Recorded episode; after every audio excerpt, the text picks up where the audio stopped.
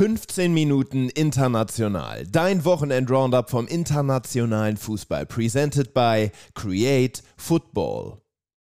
Drama, Drama, Drama am Wochenende in so ziemlich allen Ligen, wo noch Entscheidungen gefallen sind und wo wir hingeschaut haben. Über verfrühte Platzstürme und unerfüllte Meisterträume könnten wir ziemlich sicher eine ganz eigene Folge machen. Aber Quirin, erstmal zu dir. Wie hast du das Wochenende erlebt? Ja, ich war in Stuttgart am Samstag, äh, habe mir das Spektakel da reingezogen, war ein ziemlich schlechtes Spiel, aber man muss sagen, ähm, ja, so neutral auf den Abstiegskampf geblickt, äh, war es schon ziemlich cool, auch die ganze Zeit so den Live-Ticker zu verfolgen. Ähm, ja, und ging dann ja gestern nochmal genauso weiter in der zweiten Liga, dann auch in England, über die wir gleich sprechen werden. Genau, Deutschland lassen wir aus dieser Episode so ein bisschen raus, weil sonst der internationale Fußball, über den wir uns ja vor allem auch definieren, viel zu kurz kommen würde äh, bei den vielen Themen in Bundesliga, zweite Liga und auch in der dritten Liga. Ähm, deshalb, Jan, würde ich sagen, lass uns direkt in die erste Top-Liga reinmarschieren. Premier League. Everton gewann seine Partie gegen Bournemouth und springt damit dem Abstieg von der Klinge. Leicester konnte zwar ebenfalls gegen West Ham gewinnen, die sich schon äh, fürs Conference League Finale geschont haben. Trotz des Sieges gehen die Foxes in die Championship runter, nach neun Jahren in der Premier League und einer Überraschungsmeisterschaft. Quirin, was war diese Saison nicht so gut bei den Foxes?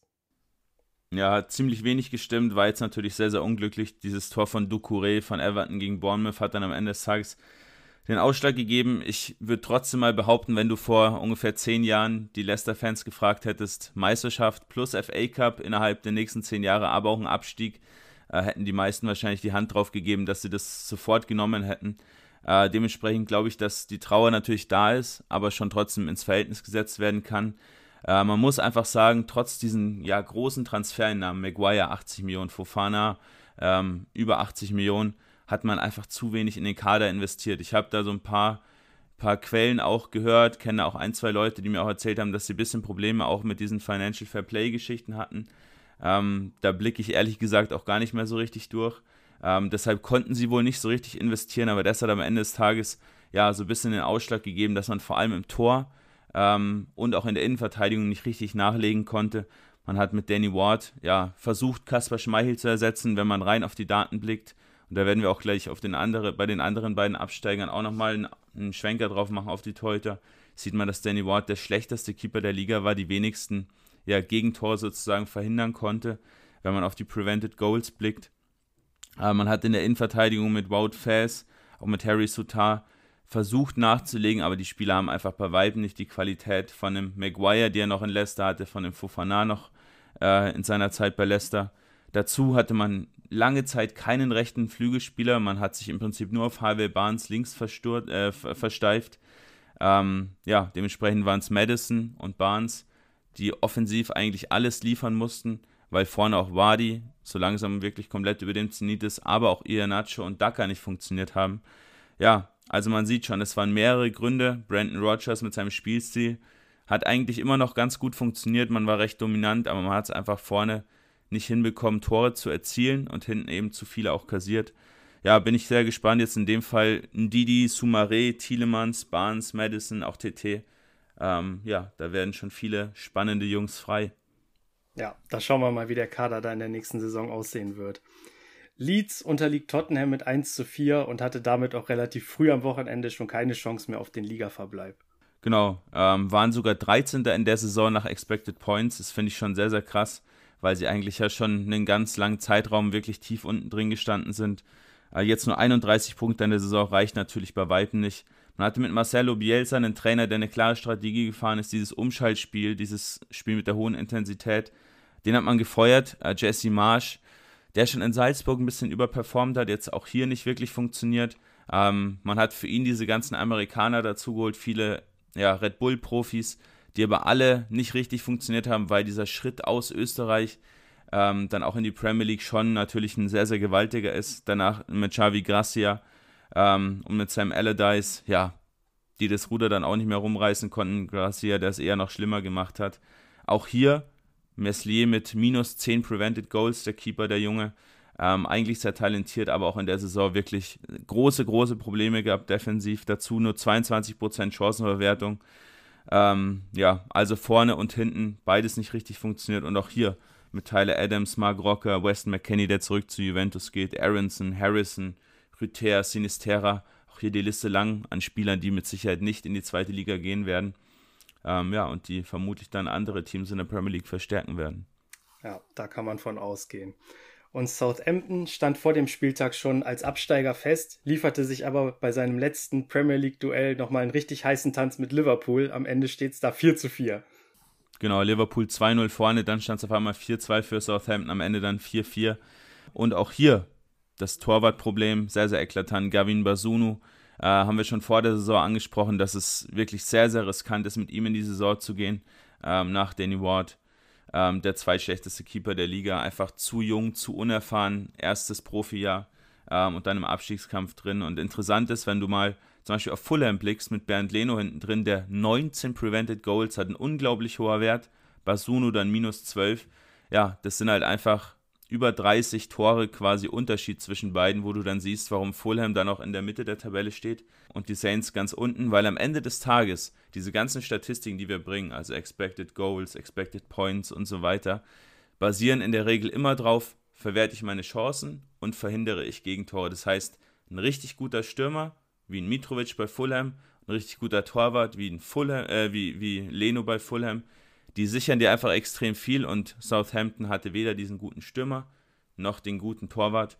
Ja, und dementsprechend steigt man auch sehr, sehr verdient ab. Ähm, und auch hier mit Salisu, Bella Kotschap, Livramento, Walker Peters, Ward Prowse, Lavia, Sulemana äh, werden extrem spannende Jungs frei. Und da bin ich mal sehr, sehr gespannt, was sich da tun wird, weil unter Hasenhüttl hat das Ganze schon nicht mehr richtig funktioniert und Nathan Jones war im Prinzip, ja, der der, der Sargdeckel, ähm, der dann da auf Southampton nochmal draufgefallen ist, äh, der hat überhaupt nicht funktioniert und ja, interessanter halber, äh, da sprechen wir auch gleich drüber, kam Jones ja von Luton Town, die aufgestiegen sind ohne ihn. Und er ist bei den Saints nach ein paar Wochen schon wieder rausgeflogen, also ja, auch recht bitter die persönliche Geschichte des Nathan Jones. Ja, genau, da hast du die Überleitung schon gebracht. Wir schauen kurz in die Championship. Da haben wir am Wochenende ein pures Drama erlebt beim Finale um den letzten Premier League Platz. Coventry hatte zuvor im Halbfinale Middlesbrough und Luton Town Sunderland ausgeschaltet. Einen frühen Schock gab es in dem Spiel für Luton, als der Kapitän in der zwölften Minute abseits des Balls zusammengebrochen ist und musste dann auch vom Platz transportiert werden, gab aber zum Glück schnell Entwarnung aus der Kabine. An der Stelle nochmal gute Besserung. Clark traf dann in der 23. Minute für Luton zur heiß ersehnten Führung, die bis dahin auch klar überlegen waren. Coventry hatte in der ersten Halbzeit nämlich große Probleme mit dem eigenen Offensivspiel, kam aber besser aus der Pause, muss man sagen, und belohnte sich dann in der 66. Minute auch mit dem Ausgleich. Ohne weitere Tore ging es dann in die Verlängerung. Kein Team konnte diese aber für sich entscheiden. Im Elfmeterschießen gab es dann das bessere Ende für die Hatters aus Luton Town und die jetzt das erste Mal in der Vereinsgeschichte in die Premier League aufsteigen. Herzlichen Glückwunsch. Ja, ich bin ja so ein heimlicher Luton-Sympathisant, ähm, war ja dort im Oktober auch im Stadion, äh, Kenilworth Road, extrem cooler Ground, also wer, wer auf so richtig typische äh, englische Grounds steht, muss da unbedingt bald vorbeischauen, ähm, da wird schon ein neues Stadion geplant, gebaut, wie auch immer.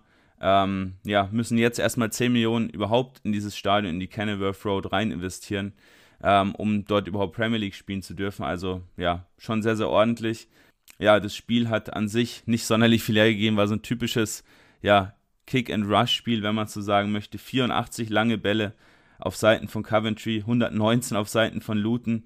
Ähm, ist wirklich unglaublich. Bei beiden Teams die Passquote deutlich unter 70 Prozent. Also wirklich nichts für Fußball-Feinschmecker, sondern im Prinzip, ja, das, was in der zweiten Liga in England auch so sonst gespielt wird von vielen Teams.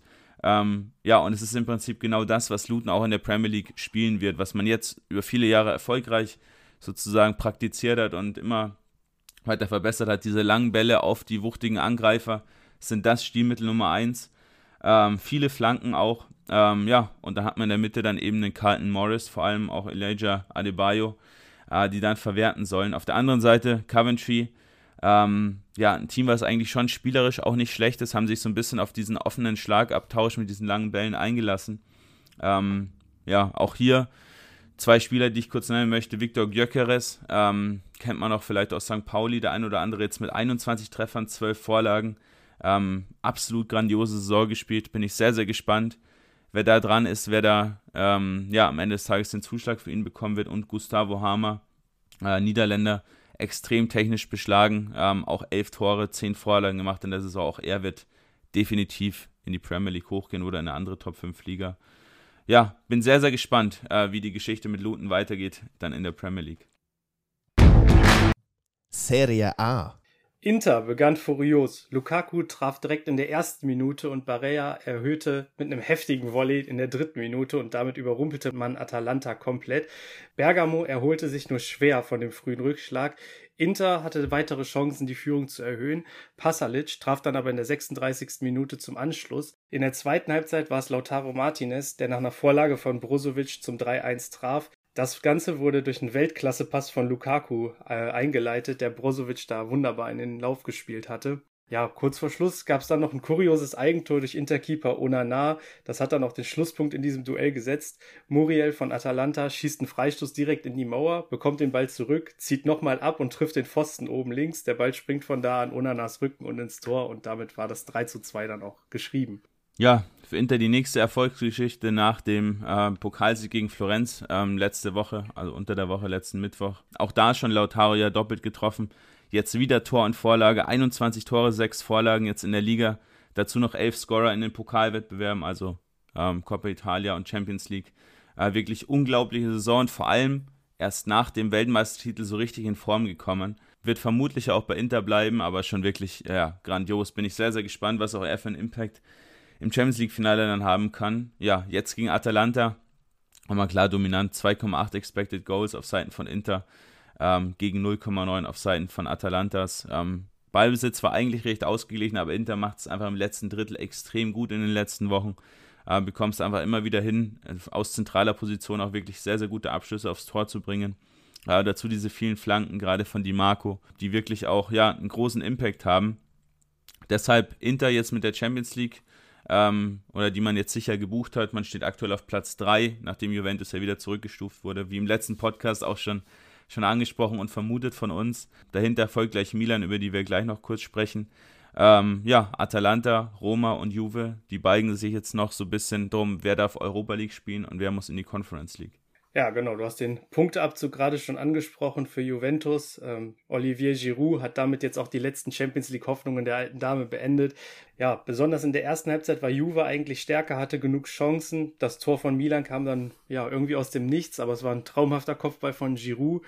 Für Juve nur noch ähm, der Euroleague-Platz maximal drin. Ein Punkt liegt man hinter der Roma und zwei hinter Bergamo.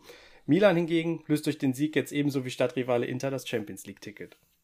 Genau, war ein nicht besonders schönes Spiel. Äh, gab nur eine Großchance, nur sechs Schüsse aufs Tor in der gesamten Partie.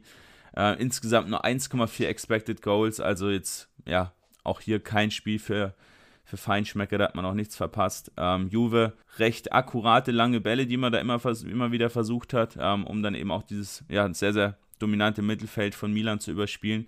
Dazu extrem viele Flanken, ähm, aber die Physis von Milan in der Defensive äh, mit Malik Chow, aber vor allem auch mit Fikayo Tomori, der jeden Luftzweikampf gewonnen hat, war schon sehr, sehr dominant. Ja, dementsprechend, ähm, ja, verdient war der Sieg jetzt für Milan nicht unbedingt, aber geht schon so in Ordnung. Ähm, und da bin ich mir jetzt auch sicher, dass die besten vier Teams der aktuellen Saison, ähm, ja, auf den Champions League Plätzen stehen. Juve, die eigentlich auch dazugehören, aber natürlich äh, mit dem Punkteabzug dann auch verdient ein paar Plätze dahinter. Ligue 1 eine bittere Niederlage musste Nantes in Lille hinnehmen. Nach Führungstreffer in der 17. Minute durch Merlin musste man in der zweiten Halbzeit zwei Elfmeter-Gegentore durch David hinnehmen. Auxerre hat zeitgleich gepunktet und deswegen fehlen Nantes nun zwei Punkte aus rettende Ufer, aber ein Spiel ist in Frankreich noch zu gehen. Ist das für dich überraschend, da Nantes letzte Saison noch Pokalsieger war oder war die Entwicklung absehbar, Quirin? Absehbar nicht zwingend. Ähm, habe da mal mit ein, zwei Frankreich-Experten auch gesprochen, weil man natürlich von außen da jetzt auch nicht unglaublich tief drin steckt. Nantes ja schon Traditionsclub, sehr, sehr viele Fans.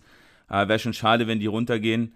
Ähm, haben sehr, sehr lange an Comboiré, dem Trainer, festgehalten, der ja aber sehr viele Probleme auch so innerhalb der Mannschaft geschaffen hat, ähm, wo dann Spieler zum Beispiel während ähm, dem Ramadan nicht fasten durften. Äh, Jawin Hajam, äh, der neue Linksverteidiger, den er dann aus dem Kader geschmissen hat und sich damit quasi immer wieder neue Brandherde aufgemacht. Ähm, dazu hat man ja ein paar talentierte Jungs, mit Alban Lafort, dem Keeper, Melar hast du gerade schon angesprochen, den Linksverteidiger, aber auch Blas Simon, ähm, ja, die vier vor allem, die mit dem Kopf wohl überhaupt nicht mehr so richtig in Nantes sind, schon die Saison im Prinzip abgeschenkt haben. Ähm, ja, dementsprechend äh, könnte das ziemlich wahrscheinlich runtergehen, was eine absolute Katastrophe für den Club wäre. Ja, auf der anderen Seite Lille, ähm, jetzt 66 Punkte, haben Europa fast sicher. Ähm, Rennes und Monaco, die lauern noch dahinter. Einer der drei äh, wird Europa aber verpassen. Jonathan David mit den Saisontoren 23 und 24. Ähm, auch hier müssen sich viele Teams ein bisschen ärgern, dass sie da letzten Sommer nicht schon all in gegangen sind. Ja, ähm, im Prinzip ein solider Sieg für, für Lille und ja, für Norden schaut es sehr, sehr bitter aus. Jetzt vor dem letzten Spieltag in Frankreich nächstes Wochenende. La Liga. Vor dem letzten Spieltag in La Liga stehen Espanyol und Etche bereits als sichere Absteiger fest.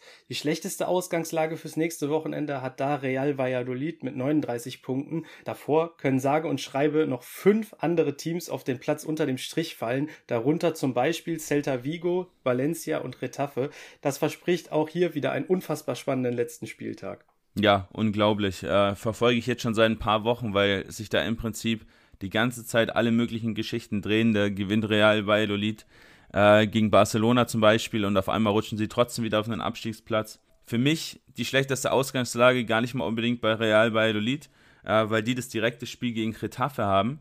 Ähm, wenn sie da gewinnen sollten, sind sie auf jeden Fall äh, nicht abgestiegen. Für mich die schlechteste Ausgangslage bei Celta Vigo, die aktuell auf Platz 17 stehen, die sieben der letzten neun Spiele verloren haben und jetzt, ja, am letzten Spieltag Barcelona empfangen. Ähm, gibt auch angenehmere Aufgaben am letzten Spieltag. Aber du hast richtig gesagt, Cadiz auf Platz 13 mit 41 Punkten, bis Valladolid auf Platz 18 mit 39 Punkten. Ähm, ja, können alle noch unter den Strich rutschen. Äh, Finde ich wirklich extrem, extrem spannend, äh, wie sich die ganze Geschichte dazu gespitzt hat. Aber man sieht einfach, was dann auch am Ende des Tages Siege wirklich in den letzten Spieltagen auch ausmachen. Cadiz, Valencia und Almeria mit je zwei Siegen aus den letzten fünf Spielen, Retafe sogar mit drei Siegen, teils auch gegen direkte Konkurrenten. Und dann schiebst du dich natürlich auch nochmal von unten weg, auch wenn du äh, teilweise sogar schon abgeschrieben warst. Wenn du mal kurz auf die Teams blickt, also Valencia natürlich das größte Team da unten drin, äh, wären sogar nach Expected Points Achter, also wirklich extrem krass, 14 Punkte weniger als erwartet. Ähm, wenn man diese Expected Goals und die Expected Goals Against, also die zu erwartenden Tore und die zu erwartenden Gegentore verrechnet, ähm, auch Espanyol, die schon abgestiegen sind, auch mit 13 Punkten weniger als erwartet. Und auch Celta Vigo mit 9 Punkten weniger als erwartet. Also alle drei müssten deutlich, deutlich höher stehen. Ähm, gerade Espanyol, um die tut es mir tatsächlich so ein bisschen leid. Die haben die besten Abschlusspositionen der gesamten Liga, wenn man mal drauf blickt, von wo die Schüsse abgefordert werden. Ähm, nur fünf Tore in der Liga haben, äh, nur, nur, fünf, nur fünf Teams in der Liga haben überhaupt mehr Tore geschossen als Espanyol. Ähm, aber man hat einfach immer wieder, ja, zu viele Gegentore bekommen, die wichtigen Spiele dann auch verloren, die entscheidenden Tor- und Torwartproblem. Ähm, und genau dieses Torwartproblem hast du einfach auch bei Celta Vigo. Ähm, und auch hier wieder, nochmal zurückblickend auf die Premier League, du siehst einfach, wenn ein Team Torwartproblem hat oder wenn vorne dieser Angreifer fehlt, der dir wirklich viele Tore garantiert. Ähm, ja, eine von diesen beiden Geschichten, wenn schon fehlt, dann landest du immer wieder unten drin. Das heißt, zum Beispiel Mittelfeld ist immer so ein bisschen nice to have, ähm, aber wenn dein Mittelfeld jetzt gut oder schlecht performt, das garantiert dir halt trotzdem nicht die, diese Punkte, die du am Ende des Tages brauchst. Genau, äh, bin sehr, sehr gespannt, was da passiert. Werden wir auch mit Sicherheit nächste Woche im 15-Minuten-Podcast nochmal ähm, ja, einen kleinen Rückblick drauf wagen, was dann am Ende des Tages passiert ist und wer abgestiegen ist. Ich gehe davon aus, äh, dass Celta runtergeht. Rest der Welt. Und hier blicken wir auf den Meisterschaftskampf in Belgien, der noch komplett offen ist. Antwerpen und Saint-Gilloise trennen sich im Spitzenduell Erster gegen Zweiter mit 1 zu 1. Janssen hatte Antwerpen da in der 14. Minute in Front gebracht und Royal Union musste ab der 57. nach einer roten Karte in Unterzahl spielen, kam aber in der 80. Minute durch ein Eigentor von Youngster Vermeeren tatsächlich noch zum Ausgleich. Antwerpen bleibt damit vorerst durch das bessere Torverhältnis auf Platz 1, spielt nächstes Wochenende aber gegen Genk und die haben nur einen Punkt Rückstand auf das Führungsduo. Wer diese Woche noch nicht genug Drama erlebt hat, sollte da auf jeden Fall nächste Woche mal ein Auge drauf werfen. Genau, Antwerpen 46, Royal Union 46, Genk 45. Ich glaube, spannender geht's kaum. Äh, Genk, die ja den Großteil der Hauptsaison ähm, in Belgien werden dann ja diese Playoffs gespielt. Ähm, Genk war den Großteil dieser Hauptsaison Tabellenführer, haben eigentlich wie der sichere Meister ausgesehen und ja, lassen sich jetzt am Ende nochmal so ein bisschen äh, nochmal die Butter vom Brot nehmen, aber haben eben dann trotzdem noch die Chance, auch im direkten Duell danach noch was umzudrehen, gerade auch weil Royal Union ähm, gegen Brügge spielt, die natürlich auch ähm, ja, zwar auf Platz 4 fest zementiert sind, aber schon auch Ansprüche haben, äh, auch im letzten Spieltag nichts abzuschenken. Ähm, Antwerpen dominanter gewesen, zehn Schüsse aufs Tor.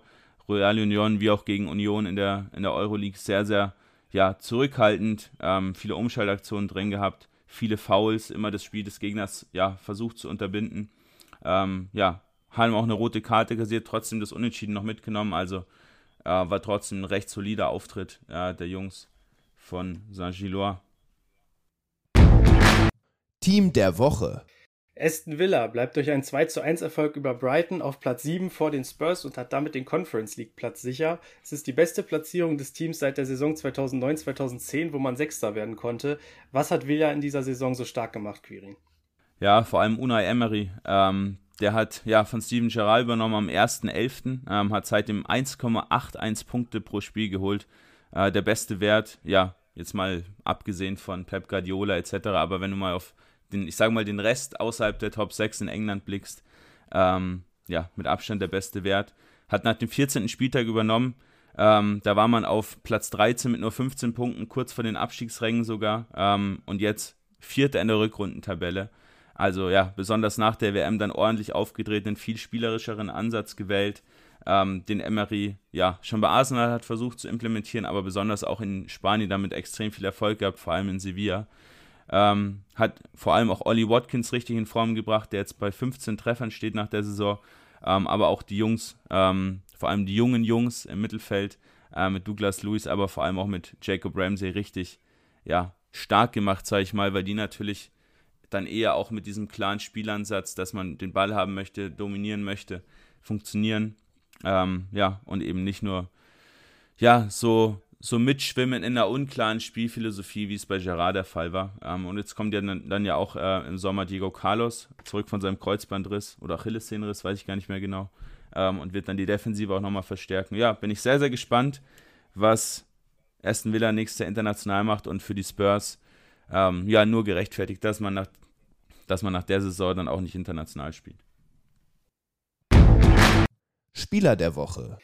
Zwei Treffer und eine Vorlage bei dem 2 zu 3 Erfolg seines Teams Nizza gegen Montpellier konnte Gaetan Laborde beisteuern. Mit zwölf Treffern ist er der beste Torschütze von Nizza in dieser Saison. Ja, äh, war ein wichtiges Spiel für ihn. Er war, hat ja lange auch in Montpellier gespielt. Ähm, ja, und da sieht man mal wieder, dass man da wahrscheinlich auch häufig extra motiviert ist gegen äh, ehemalige Teamkollegen. Du hast richtig gesagt, zwei Tore, eine Vorlage dazu äh, noch zwei weitere Chancen kreiert, insgesamt neun Schüsse abgefeuert. Äh, unglaublich hoher Wert, davon siebenmal auch aufs Tor. Äh, sieben Dribblings, 13 Ballaktionen im Strafraum. Ähm, hat 100% seiner Luftzweikämpfe gewonnen, 100% seiner Bodenzweikämpfe gewonnen. Ähm, also ich glaube, eine bessere Stürmerleistung kannst du dir als Trainer gar nicht wünschen.